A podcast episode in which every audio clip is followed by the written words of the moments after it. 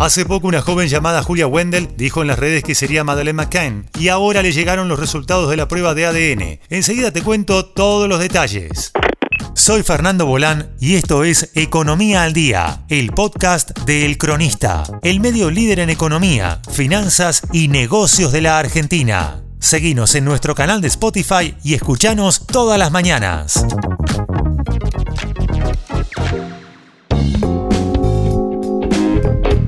Pese a que tiene rasgos muy parecidos y que realizó una intensa campaña a través de su cuenta de Instagram para demostrar con cientos de pruebas que se trataba de Maddie, la ciencia dio su veredicto.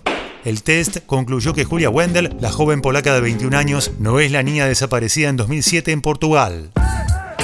Tras brindar una entrevista a radaronline.com, la investigadora privada de Medium, Fia Johansson, dijo que Wendell es 100% polaca y no tiene ningún vestigio genético propio de Gran Bretaña, de donde era la chiquita de 3 años desaparecida. La prueba de ADN determinó también que Julia solo tiene un pequeño porcentaje genético de Lituania y Rusia, pero la mayoría de los genes indican que es polaca. A pesar de la mala noticia, gracias a la campaña en redes sociales, Julia logró que los investigadores siguieran adelante con el caso McCain.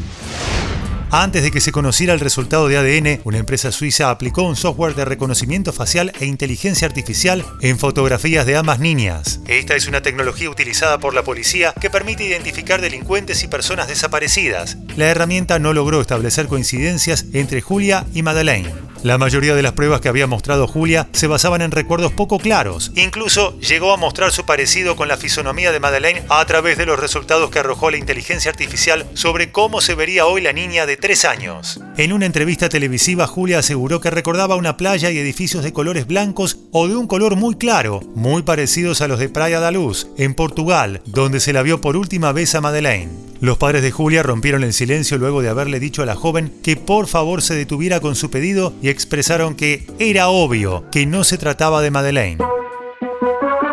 Esto fue Economía al Día, el podcast de El Cronista. Seguinos en nuestro canal de Spotify y escuchanos todas las mañanas. Y si te gustó el podcast, podés recomendarlo.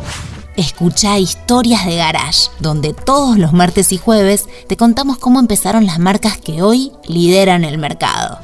Guión y coordinación periodística, Sebastián de Toma. Producción, SBP Consultora. Hasta la próxima.